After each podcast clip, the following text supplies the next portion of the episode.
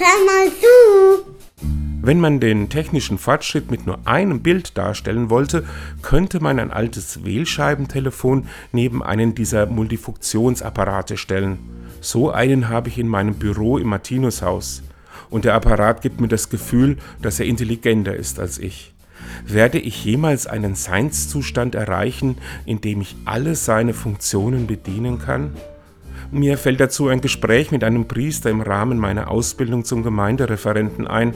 Der hatte mir damals angesichts der Fülle der möglichen theologischen Inhalte und Botschaften den Tipp gegeben, Gebe den Menschen das weiter, was du selber gut verstanden hast.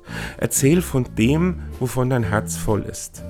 Mir hat das die Angst vor der Aufgabe genommen und ich stellte im Laufe der Zeit fest, dass ich mir durch die unterschiedlichsten Erfahrungen und Begegnungen immer mehr erschloss und mein Herz immer voller wurde. Das tröstet mich jetzt in Bezug auf mein Telefon. Immerhin kann ich schon mal damit telefonieren. Und tschüss.